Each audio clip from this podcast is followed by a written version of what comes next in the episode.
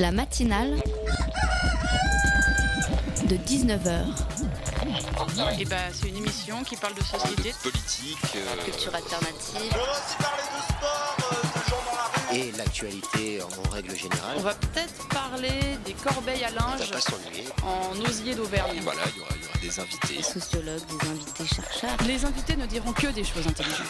Ça va peut-être s'étriper un peu de temps en temps, mais La matinale de 19h, du lundi au jeudi jusqu'à 20h sur Radio Campus Paris. C'est une petite fille en rose sur la photo.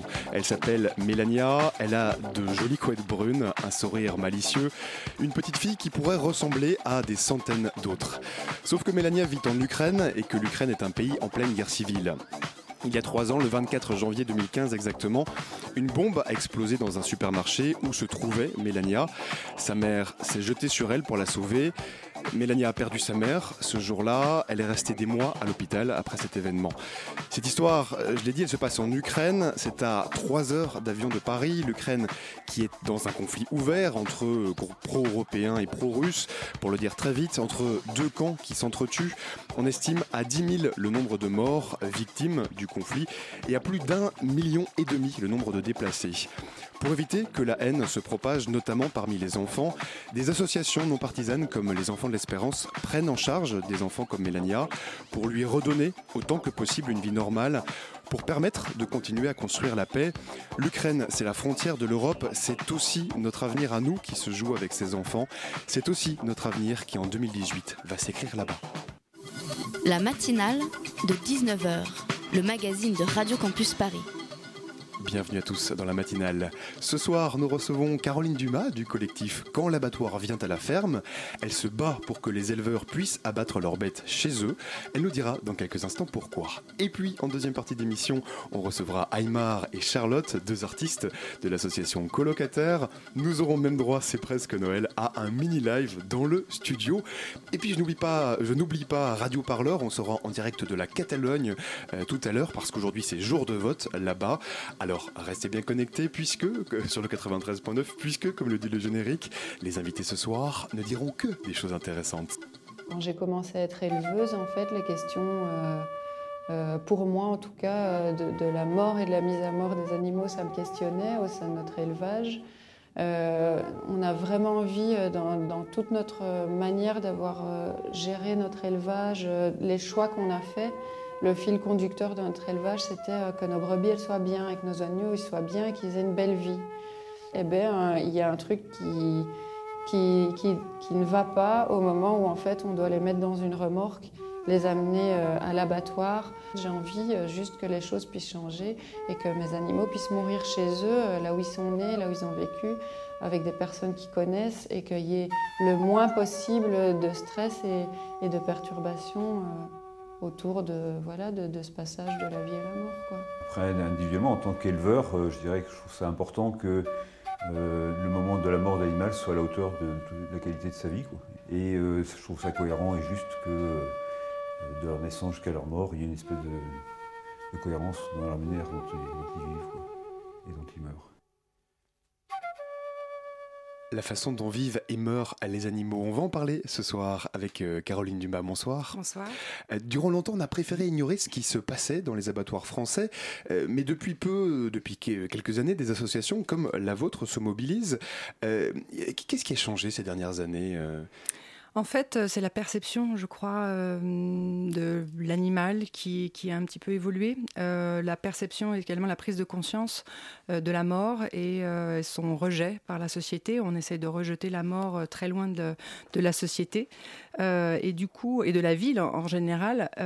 et les gens étant de plus en plus citadins, voilà, on évacue la mort et, du coup, notre collectif a, émergé à la fin de l'année 2015, juste avant la parution des vidéos. Euh, DELC 214 en fait qui dénonce les, les conditions d'abattage dans les dans, des animaux dans les abattoirs. Qui est une autre association hein, qui avait qui s'était fait. connaître notamment, euh, euh, je le rappelle, hein, mais en diffusant des vidéos, euh, des images euh, difficiles, enfin même assez enfin même insoutenables mhm. d'animaux maltraités.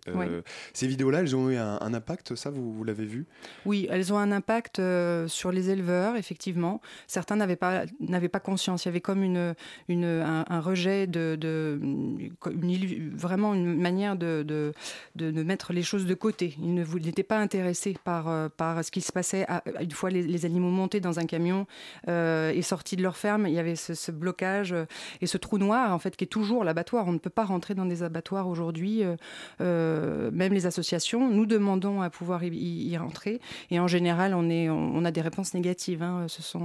Donc, il y a vraiment une conscience du public, effectivement, mais des éleveurs également, de plus en plus. Et ce qui est intéressant, c'est de, savoir pourquoi vous, euh, tout le collectif et notamment euh, les éleveurs, considérez que c'est une de vos responsabilités d'abattre les animaux chez eux à la ferme. Votre collectif qui s'appelle donc Quand l'abattoir vient à la ferme, hein, mhm. je, le rappelle. Tout à fait. Il a été. Alors, c'est de notre responsabilité parce que les, les, euh, animaux sont des sans-voix. On peut les considérer comme des sans-voix. Et euh, sans nos voix, en fait, euh, voilà, ils n'auraient pas de défense et on ne pourrait pas. ils ne pourraient pas. Enfin, ils seraient considérés toujours comme des meubles, hein, alors qu'aujourd'hui, ils sont. voilà, ils ont évolué, notamment au niveau de leurs conditions. Du coup, c'est c'est hum, voilà, c'est important. Notre combat a, commencé avec euh, Jocelyne Porcher. Moi, je m'y suis penchée euh, à travers la souffrance des hommes en abattoir.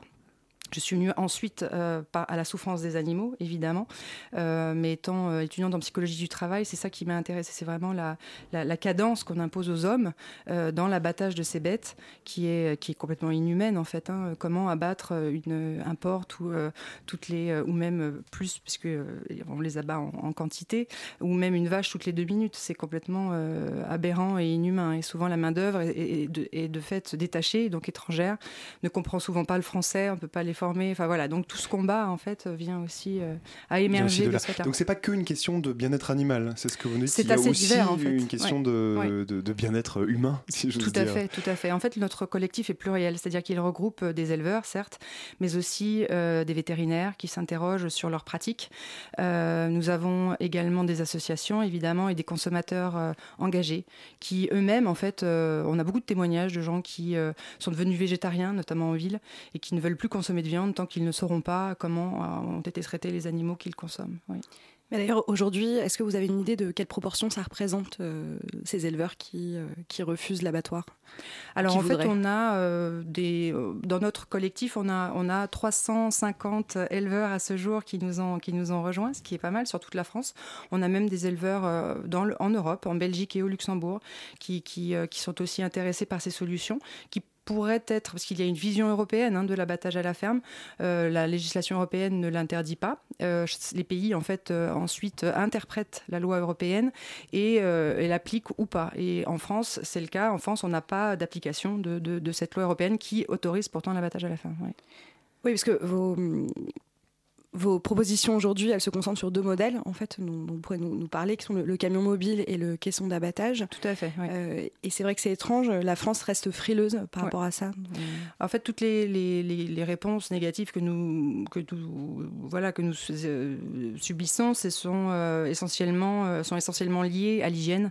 les vétérinaires freinent vraiment très fortement, en fait, ce développement qui, pour eux, est un retour en arrière dans les années euh, voilà 40, 50, où euh, effectivement chaque, euh, chaque ferme avait ses deux, deux porcs par an qui l'abattaient et, et c'était la tradition. On a encore des, gens qui font, qui font ça hein, dans le cadre familial. Il est, c'est autorisé, l'abattage à la ferme est autorisé dans le cadre familial, mais cette viande ne peut pas être commercialisée. D'où, d'où notre engagement en fait.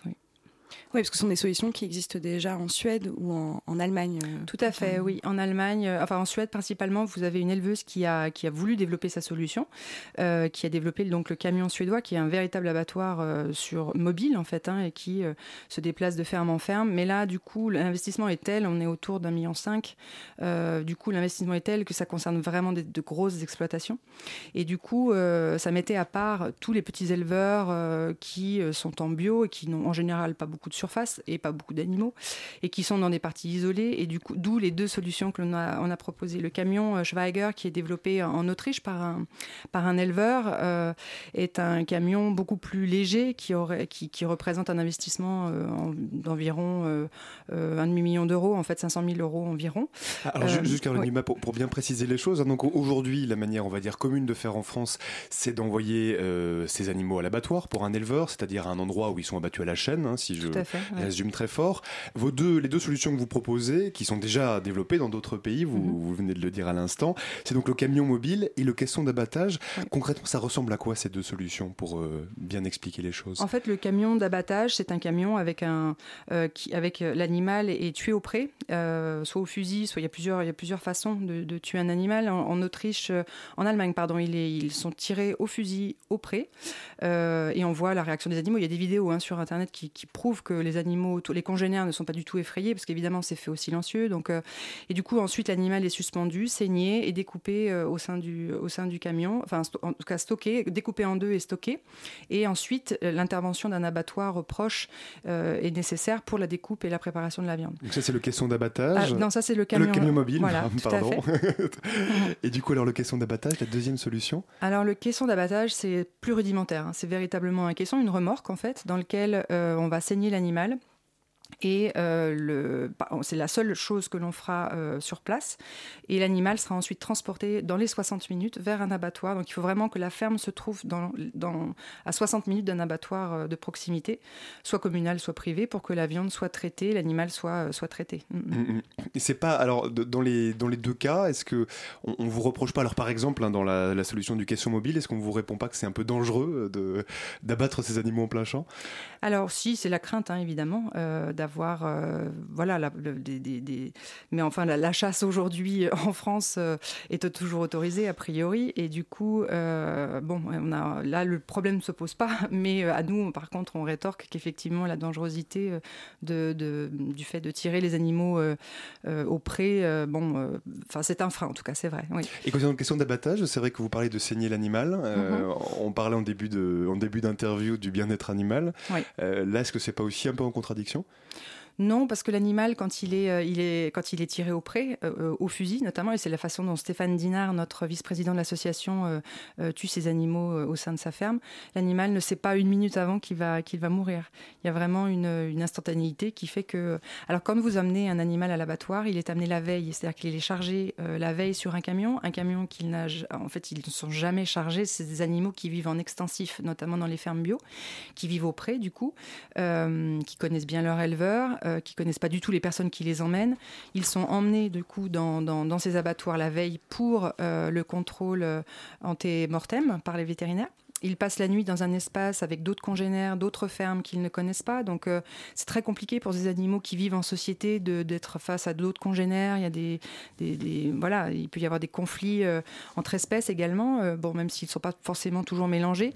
Et puis l'odeur du sang qui est partout hein, dans les abattoirs. Donc même dans la bouverie, là où on stocke les animaux avant de les tuer le matin, c'est compliqué. Et même si les animaux bio en général passent en début de chaîne, ils peuvent aussi passer à la fin et du coup, euh, voilà, ces animaux sont, sont, fortement apeurés par, par tout ça. Et on sait que, alors on va me dire, oui, c'est pas forcément prouvé, mais, mais euh, il y a quand même des études qui ont été faites sur le fait qu'un animal stressé euh, aura une viande qui sera pas forcément consommable. On le voit avec la chasse à cour, on ne peut pas consommer les animaux qui sont tués en chasse à cour, de par le stress que provoque. voilà, donc bon, c'est. Oui, justement, euh, Stéphane Dinard, euh, dans votre collectif, dit il faut naître, vivre et mourir à la ferme. Mhm. Euh, votre collectif, c'est aussi une volonté de, lutter contre l'industrialisation des élevages plutôt globale, en fait. Est-ce que ce serait par donner une dimension presque plus humaine à votre métier? Oui, complètement. En fait, euh, vous avez trois voies qui se dessinent, euh, dessinent aujourd'hui, avec euh, d'un côté l'industrialisation massive des animaux, une, une, concentration massive de l'élevage dans des usines hein, où les animaux ne sont pas du tout élevés, enfin sont élevés, voilà, en batterie, avec de l'alimentation qui, qui vient d'ailleurs, très souvent. Hein, on voit dans le, sur les, vaches laitières, notamment, on les nourrit au maïs ou au soja, qui viennent pas forcément de, de France. vous avez la voie du milieu, qui est la voie que nous préconisons, en fait, avec un élevage extensif, respectueux de la nature et qui permet aux animaux d'avoir une belle vie, en fait, au pré. Et puis, vous avez de l'autre côté les abolitionnistes, en fait, qui veulent, les antispécistes, qui veulent la libération des animaux et la non-exploitation des animaux. Vous là-dedans, dans cet ensemble-là, vous... nous, sommes au centre, en fait. notre, solution, en fait, préconise un élevage respectueux des animaux et de l'environnement.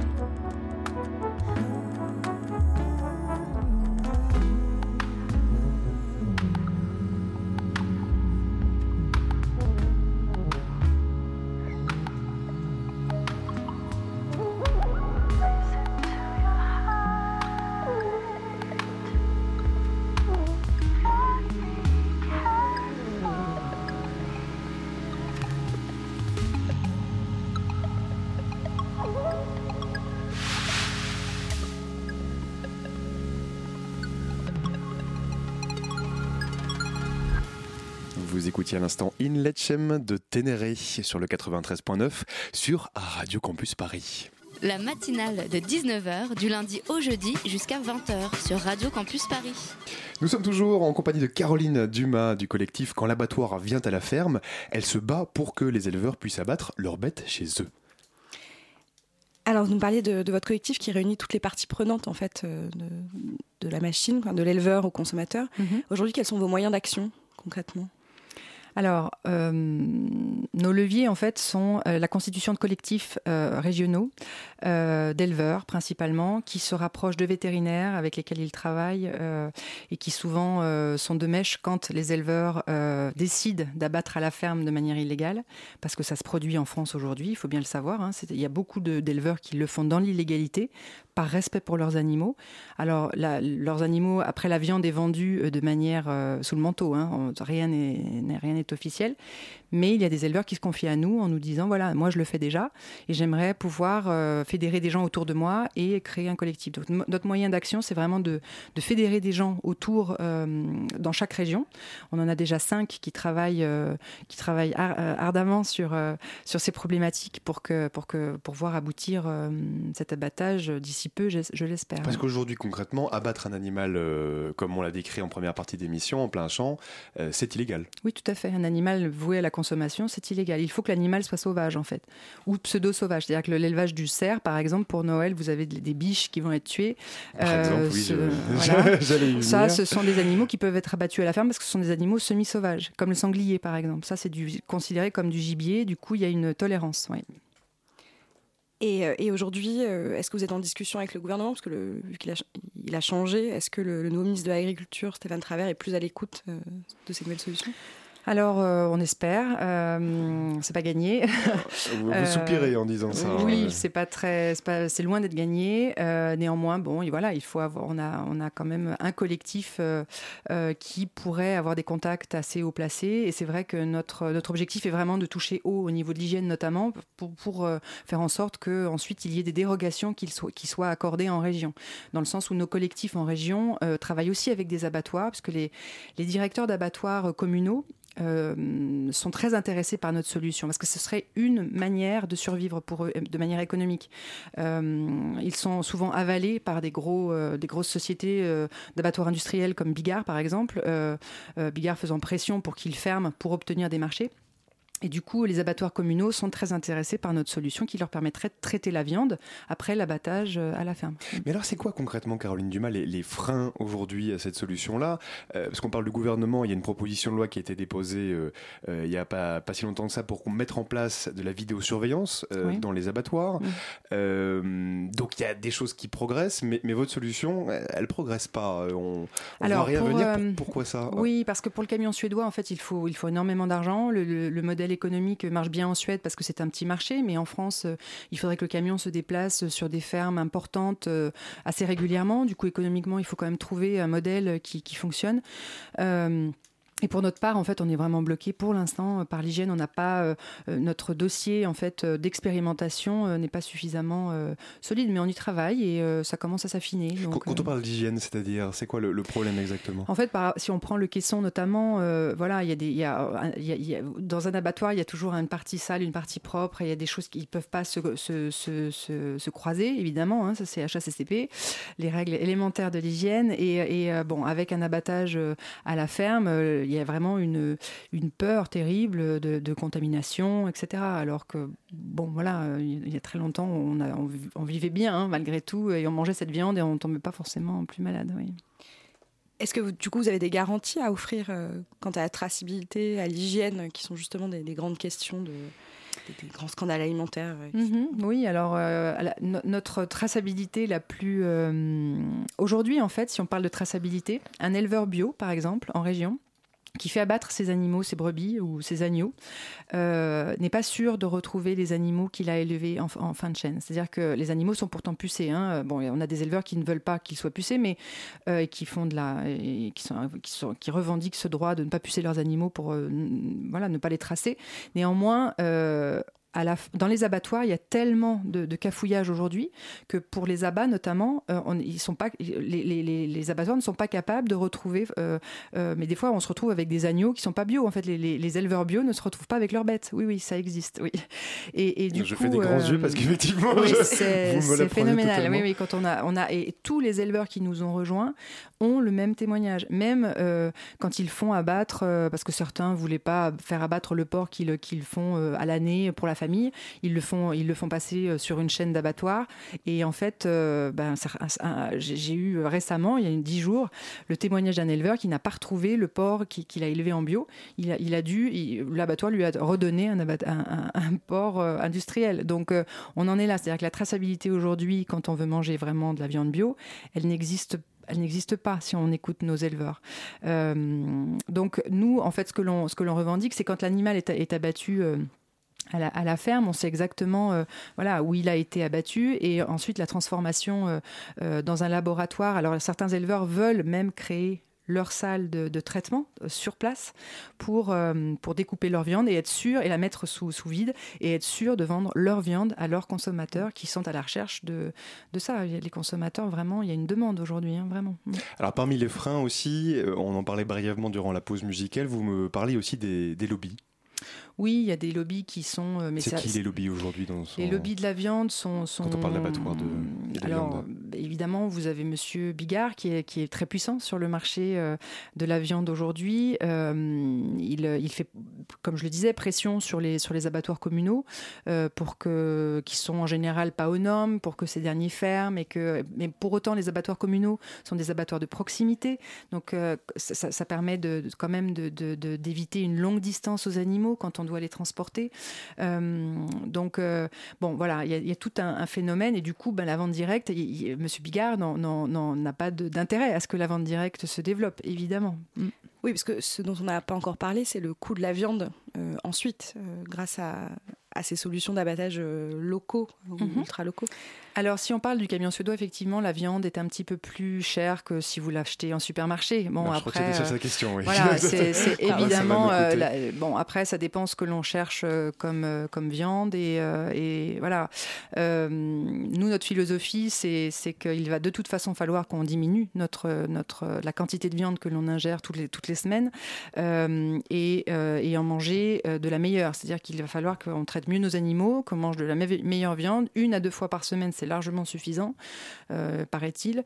Euh, on n'a pas besoin de manger de la viande tous les jours, euh, pardon, qui vient, qui vient de supermarchés et de, vaches, malheureusement, de réforme. Ce qu'on appelle une vache de réforme, c'est une vache qui a donné du lait pendant 4 ans, qui a fait un veau tous les ans et qui, épuisée, en fait, ne donne plus de lait et qui est vendue à Monsieur Bigard pour qu'elle finisse en barquette chez Carrefour. Voilà. Et donc ça, c'est important pour vous aussi, cette idée de, de manger moins de viande, de manger moins mais manger mieux Oui, ça fait partie de, en fait, de notre. Euh, alors, ça fait, oui, ça fait partie de, l'idéologie que, développent un petit peu les éleveurs. Les éleveurs ont, ce, ont cette philosophie, oui. Les mêmes certains sont devenus, euh, ce qui est assez incroyable et, contradictoire peut-être, j'en sais rien.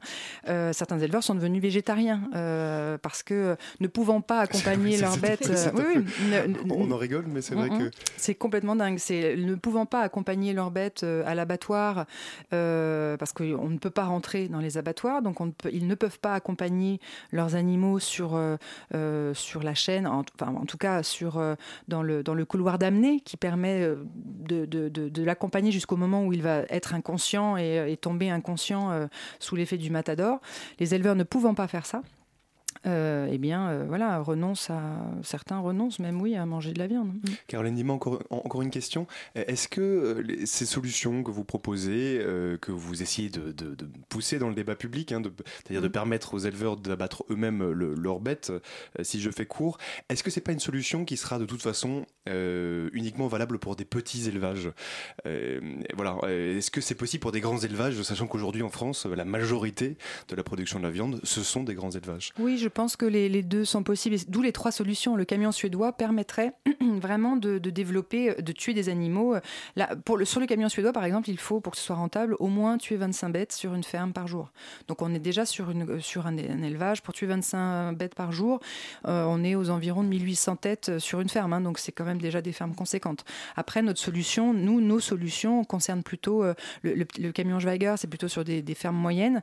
Et le caisson d'abattage, c'est sur des fermes... Euh, euh, des éleveurs qui sont même en alpage. Euh, voilà, euh, comme j'ai entendu Muriel au début, vous avez, vous avez capté en fait son témoignage. Muriel est, est dans les Alpes de Haute-Provence. Ses agneaux sont tués une fois par an. Et elle, la solution du caisson serait, serait vraiment géniale pour elle. Votre collectif s'appelle Quand l'abattoir vient à la ferme. J'imagine qu'on peut retrouver toutes vos informations sur site internet, réseaux sociaux. Hein, Facebook, oui, oui. Facebook, voilà, on l'ajoutera d'ailleurs sur le podcast de l'émission. Merci beaucoup. Merci beaucoup, Caroline Dumas, d'être venue nous parler ce soir.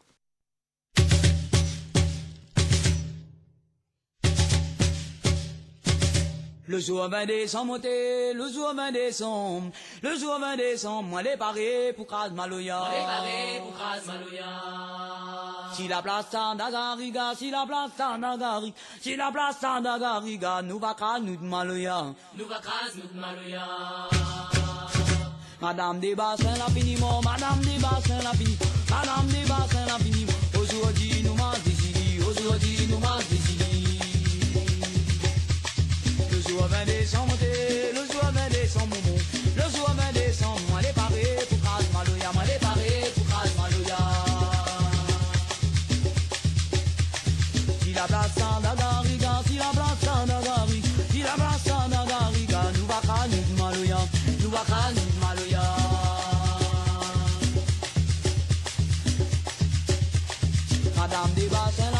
Madame des bassins, la finiment, Madame des bassins, la finiment. Aujourd'hui, nous m'en décidé, aujourd'hui, nous m'en décidé.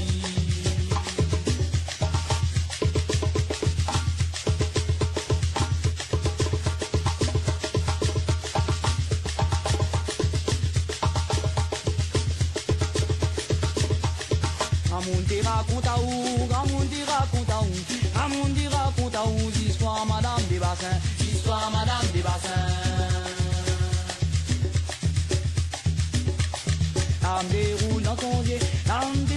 son dieu, l'âme déroule dans son dieu. Existe-toi Madame des bassins, existe-toi Madame des bassins.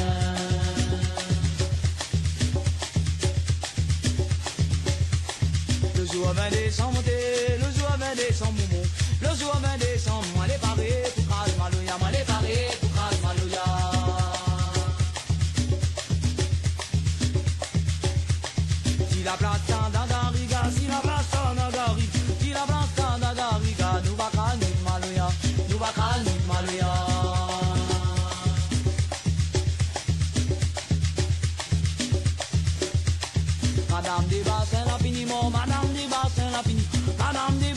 des bassins la finiment.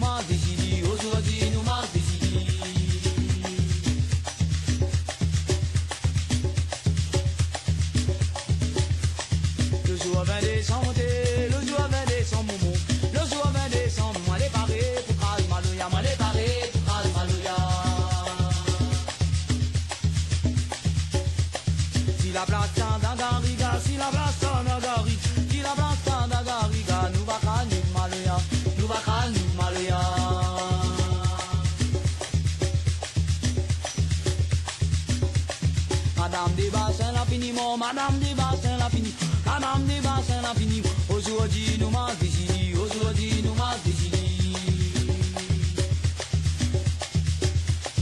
Amundi raconte à où, Amundi raconte à où, Amundi raconte à où, l'histoire Madame des bassins, l'histoire Madame des bassins. L'âme déroule dans son dieu, l'âme déroule dans son dieu, l'âme déroule dans son dieu. Existe-toi Madame des bassins, existe-toi Madame des bassins.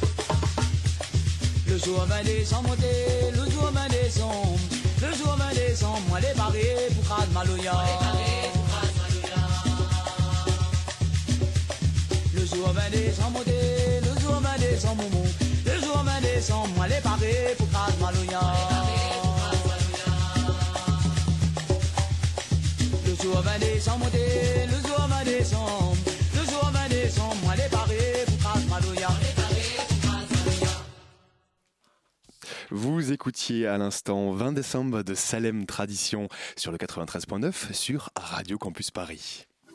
La matinale de 19h sur Radio Campus Paris. Et comme chaque jeudi, on retrouve notre partenaire Radio Parleur dans la matinale. Cette semaine, direction euh, Barcelone. Depuis ce matin, euh, la Catalogne et les Catalans euh, sont appelés aux urnes pour des élections régionales. Alors ces élections, elles font suite au référendum sur l'indépendance de la région qui s'est déroulé le 1er octobre dernier. Le gouvernement de Madrid n'a pas reconnu le scrutin et a envoyé des policiers bloquer violemment les bureaux de vote.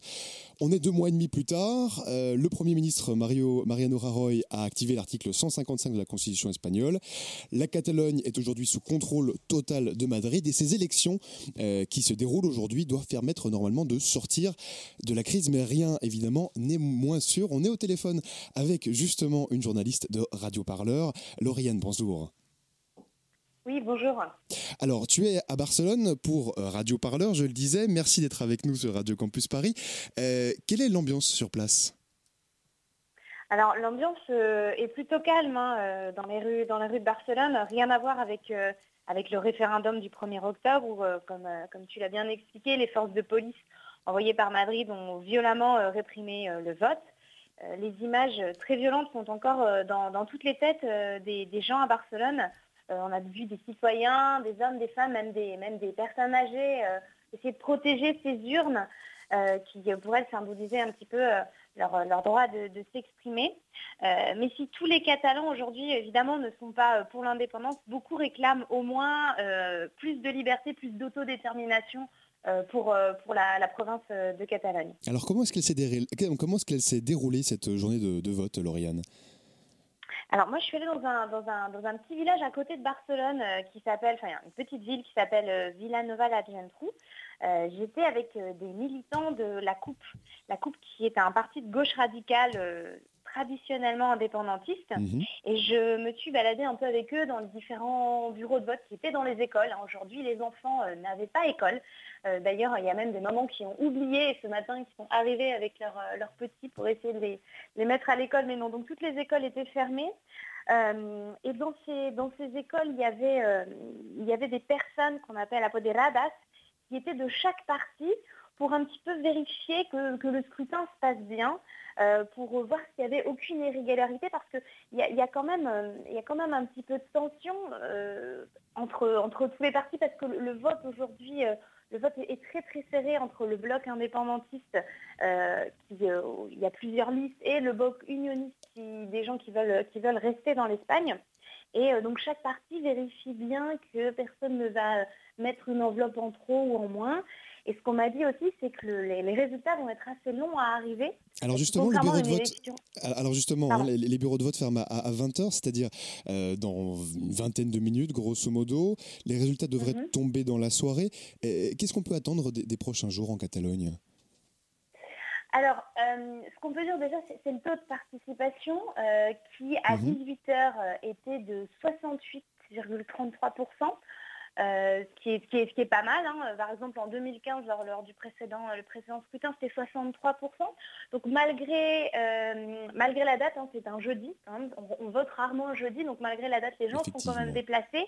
Euh, on peut dire qu'il y avait quand même beaucoup moins de queues que pendant le référendum où il y avait vraiment des, foules extraordinaires autour des bureaux de vote. Là, c'était quand même peut-être plus étalé dans la, dans la journée. Euh, et donc, comme je dis, les, résultats euh, s'annonceraient parce que pour gouverner, il faut une, majorité de 68 sièges et euh, aucune liste ne va l'atteindre toute seule. Hein. Il va falloir former des alliances, des coalitions. Et c'est un petit peu compliqué. Personne n'était capable de prédire ce qui va se passer aujourd'hui. mais au-delà du résultat, du résultat final, en fait, ce qu'il faut bien expliquer, c'est que la volonté d'indépendance, c'est quelque chose qui, avec lequel il faudra composer en fait. C'est pas prêt de disparaître parce que c'est c'est un, sentiment qui, vient de la base, qui est vraiment très ancré dans, une grande partie euh, de la société catalagne. C'est une, lame de fond assez puissante, c'est un mouvement populaire qui n'est pas un mouvement de repli sur soi. Hein. Ils ne veulent pas reconstruire des frontières ou revenir à la pesetas. Euh, ils, ont construit une politique euh, d'accueil inclusive, ils veulent une, république plus féministe, où il n'y a pas de discrimination, plus démocratique, avec une participation plus directe. Euh, voilà, ils veulent, ils, veulent, ils veulent construire un nouveau monde. Alors c'est peut-être un peu utopique, mais, mais aujourd'hui c'est très, très enthousiasmant. Et tout ça, évidemment, ça, ça va rester et on va suivre ça avec euh, attention. Merci beaucoup, Lauriane, d'avoir été en direct depuis euh, Barcelone dans la matinale de 19h. Je rappelle que tu es envoyé spécial hein, donc pour notre partenaire Radio Parleur, le son de toutes les luttes. On retrouve tes reportages sur le site radioparleur.net.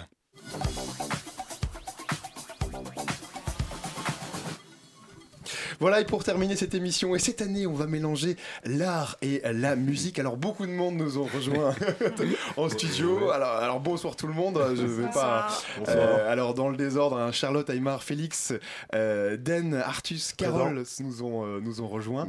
et puis Nina, aussi de la rédaction de, de Radio Campus Paris. Bonsoir, Nina. alors, vous êtes tous là avec une guitare aussi, notamment. C'est Carole qui la tient. pour nous parler, pour nous parler de, de Colocarts. Euh, alors en quelques mots, alors je, moi j'ai lu comme description que c'était une invitation au voyage, à l'évasion et à la découverte.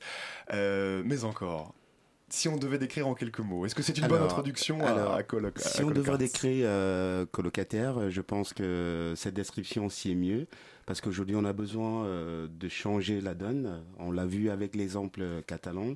Il y a une envie euh, d'aller vers autre chose qui nous fait du bien, plus de démocratie. Et quoi l'art aujourd'hui pour euh, regrouper tout cela Donc on est très ravis euh, d'être euh, au sein de ce studio. Je remercie également Ah, de Charlotte, recevoir. voilà, Ouais. Charlotte de l'Inattendue Galerie, qui, notamment par le biais de la MIE, a voulu que nous portions cet événement. Et nous l'organisons aujourd'hui du 6 euh, au 11 janvier prochain. Bah voilà, vous avez déjà donné euh, quasiment toutes les informations. Euh, donc c'est un événement qui est initié par l'association Colocataire et la, MIE. Alors euh, la MIE c'est la Maison des initiatives étudiantes. On y est là, rue des Tournelles, près de Bastille. Mais Colocataire, de nouveau, qu'est-ce de quoi est-ce qu'il s'agit exactement? Alors, colocataire, c'est promouvoir le lien social par le levier musical, artistique et culturel.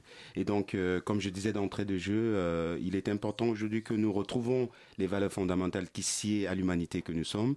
Et quoi de mieux que l'art et la culture pour, euh, pour valoriser cela? La preuve, il y a ce soir au studio une diversité à la fois humaine, parce que c'est des personnes qui viennent des différents horizons, une diversité à la fois culturelle et artistique.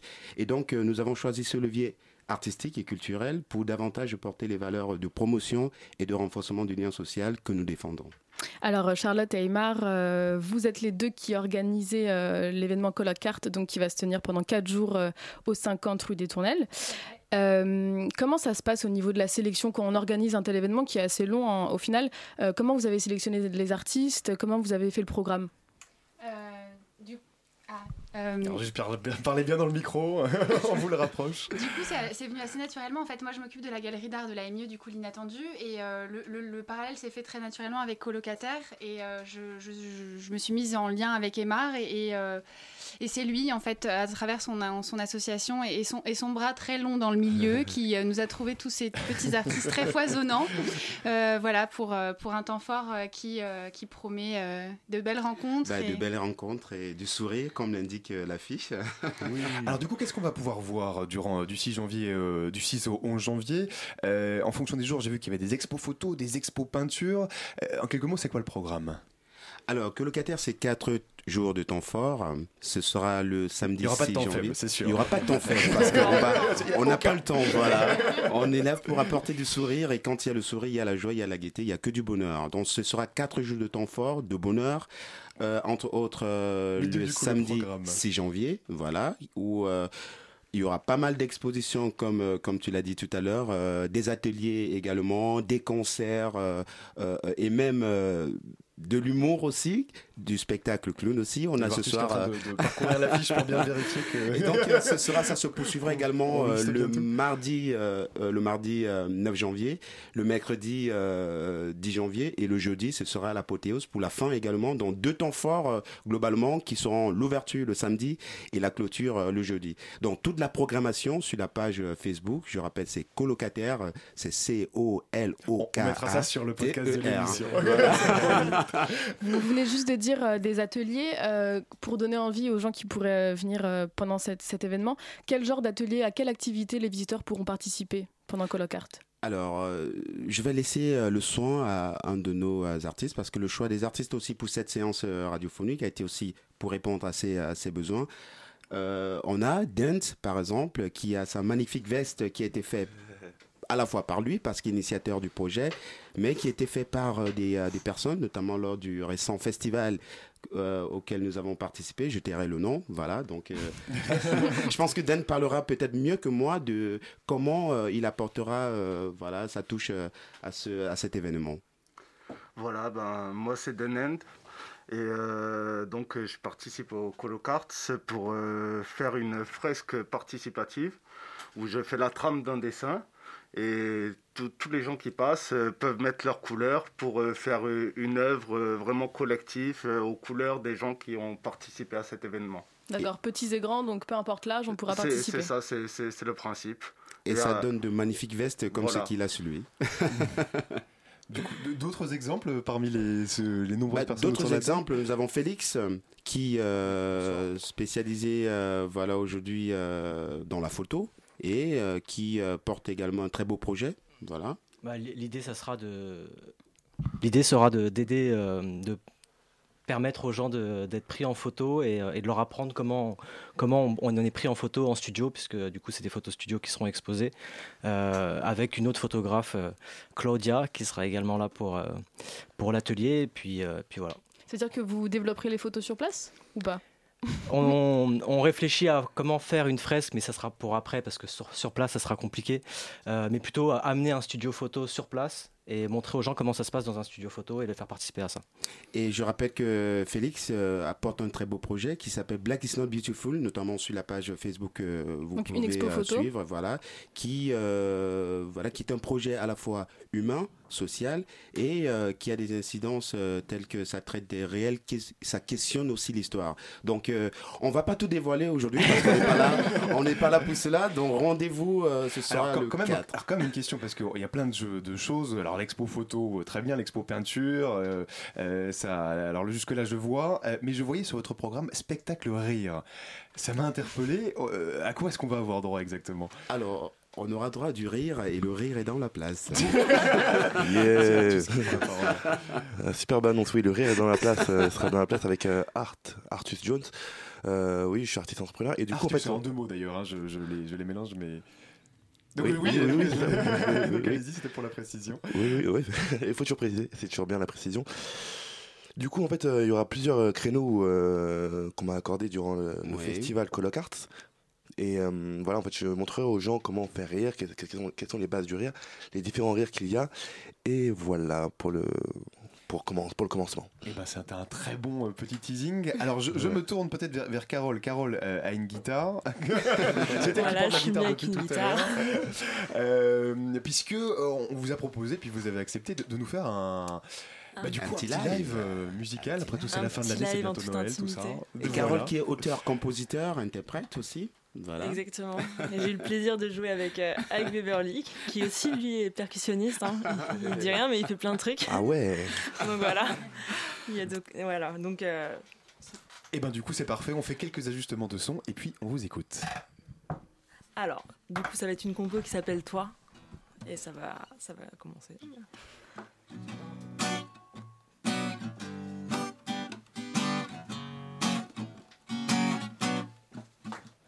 T'écris cette lettre du fond de mes pensées.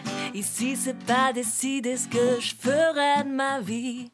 Y a plein de peut-être qui me font hésiter.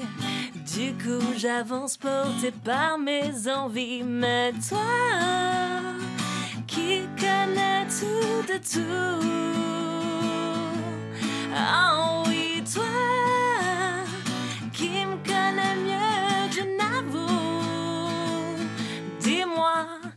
faire sur la terre. Quelle est ma place dans cet espace? Quel est l'endroit où je serai moi Oh,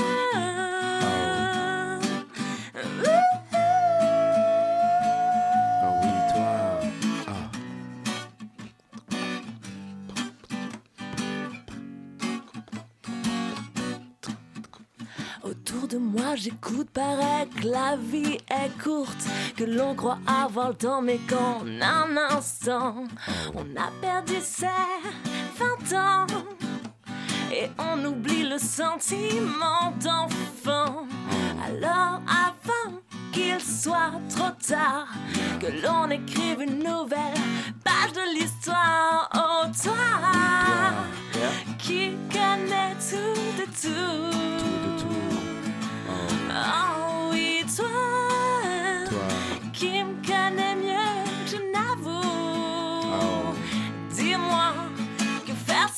Terre, dis-moi que faire sur la terre, dis-moi que faire. Dis-moi que faire sur la terre, dis-moi que faire sur la terre, dis-moi que faire.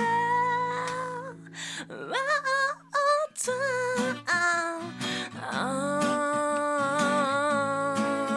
Que faire toi, toi, toi, toi. Oui, toi. Toi, toi, toi. Que faire toi, toi, toi, toi, toi, toi.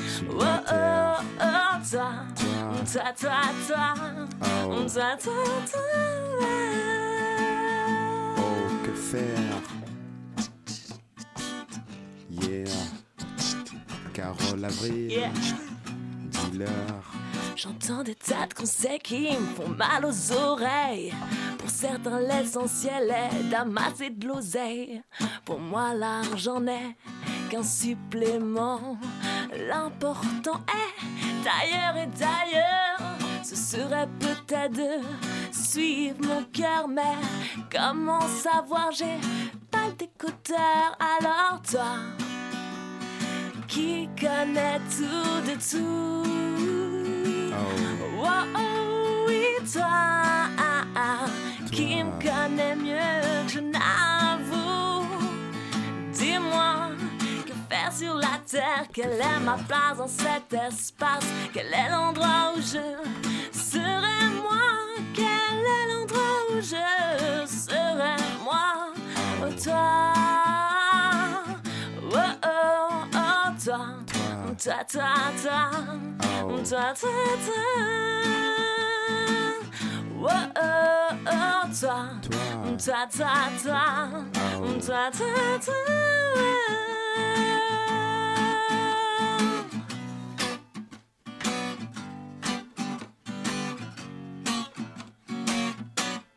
Carole Avril. Merci beaucoup, merci.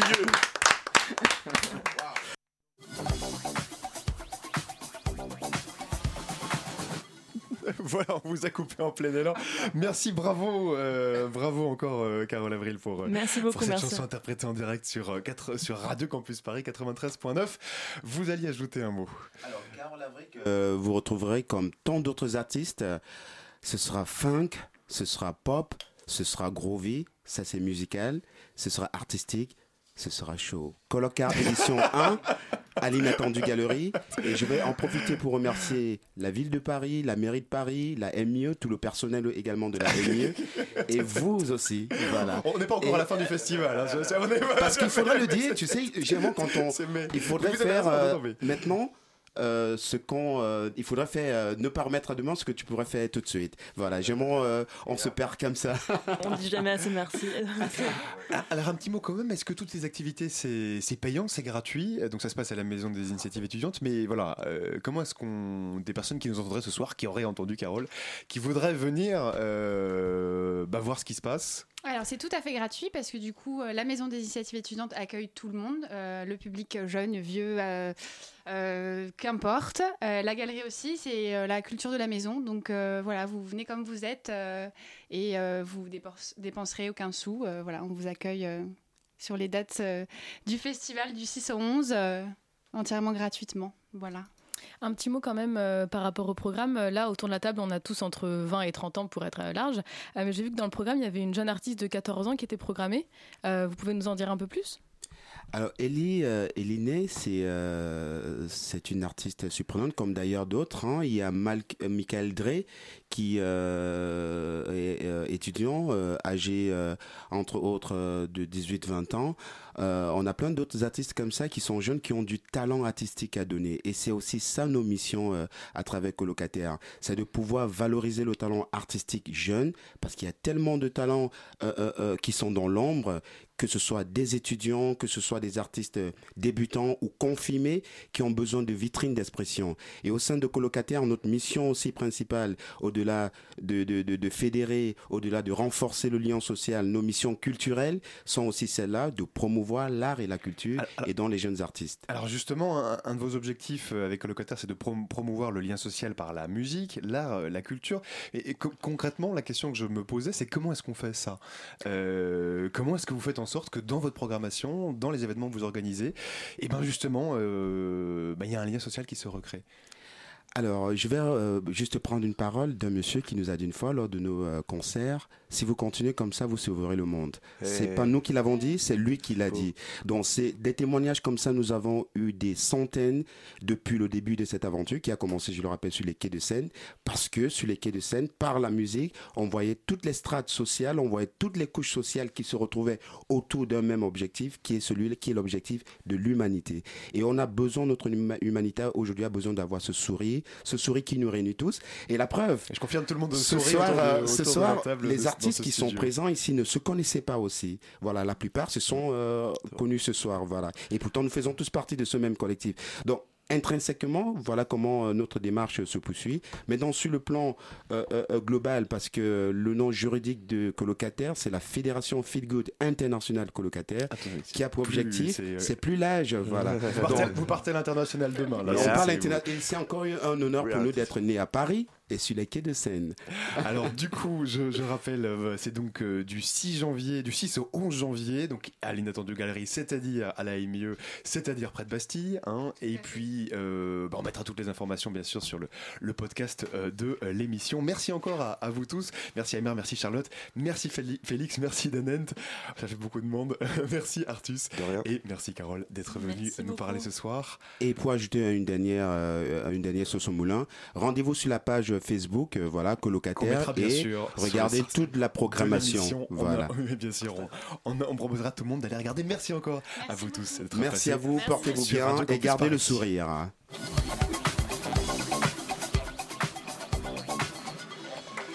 Et voilà maintenant toute autre chose. On va écouter maintenant euh, Lucas. Alors oui, il y a toujours du monde en studio, mais on écoute Lucas qui va nous parler d'une chose à laquelle on est confronté au quotidien, mais sur laquelle on ne s'arrête pas toujours.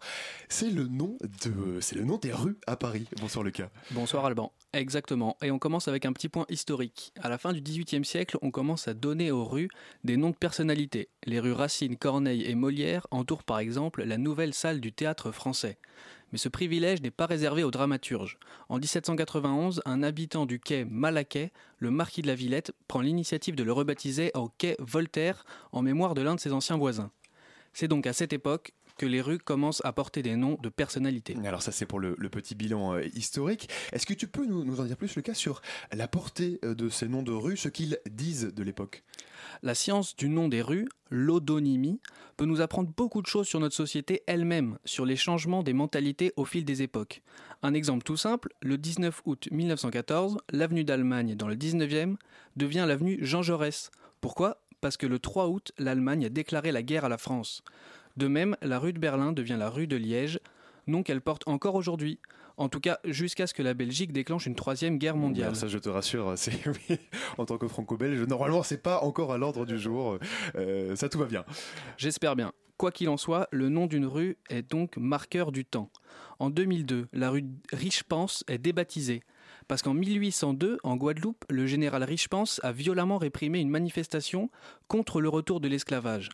200 ans, c'est le temps qu'il a fallu pour que la société ne supporte plus que ce général soit mis à l'honneur. Donc il y a toujours des changements. hein, Mais parfois, il faut plus de 200 ans pour que les mentalités changent. Il faut moins de 200 ans pour que les mentalités changent. En 2002, la rue Alexis Carrel a aussi été débaptisée. En 1912, le biologiste Alexis Carrel a obtenu un prix Nobel de physiologie et de chirurgie. C'est bien. En 1941, il a été placé par Pétain à la tête de la Fondation pour l'étude des problèmes humains où il a diffusé ses idées eugénistes. Moins bien. C'est pas bien. Du coup, on débaptise. Il faut noter que la rue avait été baptisée Alexis Carrel en 1974. Donc dans les années 70, ça posait moins de problèmes qu'une rue porte le nom d'un pétainiste qu'en 2002. Exemple frappant du changement des mentalités. Donc si je te suis bien, euh, Lucas, les générations futures ne vont pas pouvoir marquer leur empreinte dans la ville parce qu'aujourd'hui, on a baptisé euh, toutes les rues, non, a priori? Alors oui, c'est saturé, mais c'est pas complètement figé. On a réussi à trouver quelques places qui ne portaient pas de nom. Ou bien on se met à baptiser des squares, par exemple. Pour ce qui est du 21e siècle, de nouvelles tendances se dessinent. Le souvenir de la guerre occupe moins de place dans les esprits et donc dans les rues, mais de plus en plus, par exemple, on donne aux, aux rues des noms d'intellectuels, Aron, Lévinas ou Durkheim, ou d'artistes, Coluche, Primo Levi ou Gérard Houry. Mais la principale tendance concerne les noms de femmes. En 2011, on a environ 4000 rues qui font référence à des hommes contre 200 pour des femmes. Ah, mais c'est peut-être qu'elles ont tout simplement été moins importantes dans l'histoire du pays. Oh, je sais pas. Je pense pas. En tout cas, c'est sûr qu'elles n'ont pas été 20 fois moins importantes. Quoi qu'il en soit, ces dernières décennies, Simone de Beauvoir, Edith Piaf ou Marlène Dietrich sont venues rejoindre Jeanne d'Arc et Louise Michel qui se sentaient un peu seules. Et en 2007, le square Marie-Trintignant est inauguré. Une nouvelle preuve que, le nom d'une rue illustre les combats sociaux ou politiques de l'époque. Voilà pour moi Alban, chronique certifiée sans l'aide de Laurent Deutsch, mais avec celle de Bernard Stéphane et Malka Markovic. Merci beaucoup Lucas. Merci à Nina et Elsa qui ont préparé l'émission. Merci Adèle à la réalisation ce soir. Nous, on vous souhaite une très bonne fin d'année évidemment. On se retrouve l'année prochaine. N'oubliez pas de liker la page, la matinale de 19h sur Facebook. Bonne soirée à tous. Vive la radio.